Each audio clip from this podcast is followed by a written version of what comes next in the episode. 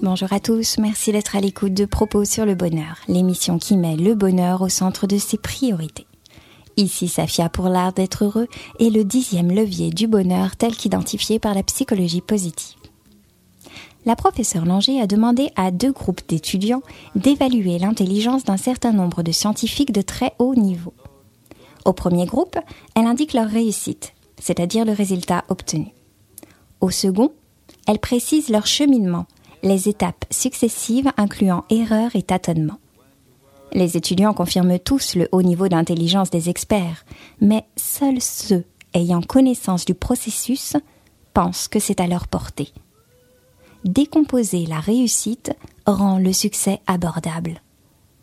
Ainsi, la psychologie positive constate qu'accomplir ses buts est fortement relié à la satisfaction de vie, au bonheur et même à la santé.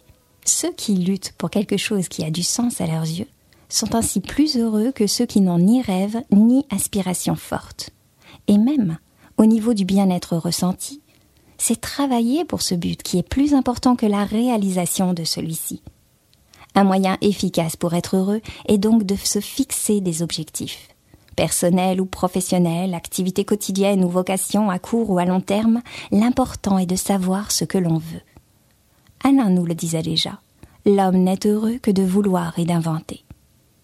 Définir les objectifs est la première étape dans la transformation de l'invisible en visible. Ce but doit correspondre à quelque chose qui ait du sens pour vous.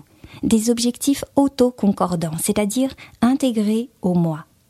Choisis plutôt qu'imposés, profonds et non passagers, nés d'un désir d'expression de soi et non en vue d'impressionner les autres. Demandez-vous à quoi avez-vous l'impression de trouver du sens, de prendre du plaisir et d'utiliser vos atouts? Qu'est-ce qui vous donne envie de continuer? Qu'aimez-vous faire? Quelles sont mes compétences? Cherchez votre contribution originale au monde, aux autres, et cherchez encore jusqu'à ce que vous trouviez. Ensuite, créez un chemin pour atteindre son but et s'engager sur cette voie, conformément à la théorie de l'espoir. Sur ce chemin, l'objectif global est alors scindé en petites étapes qui le rendent plus accessible. Enfin, s'engager avec passion sur cette voie. La route sera certainement semée de corvées et de travail acharné, de stress et d'obstacles. Mais chaussée d'une motivation forte, il vous revient d'initier et soutenir un mouvement pour construire et développer les forces nécessaires. Vous pouvez créer un cadre dans lequel appliquer vos compétences et pour cela éliminer le doute du chemin changer le je ne peux pas le faire en je peux essayer de le faire et mieux, je peux. Telle est la clé de l'auto-efficacité.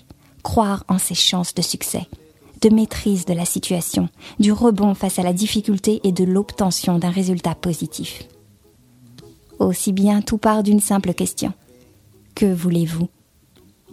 Cette semaine, je vous invite à réfléchir à vos désirs profonds et définir vos objectifs.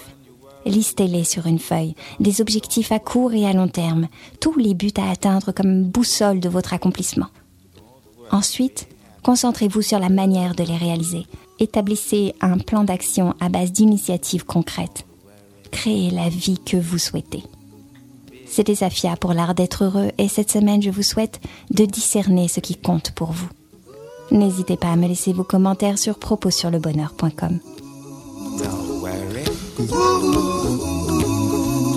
happy.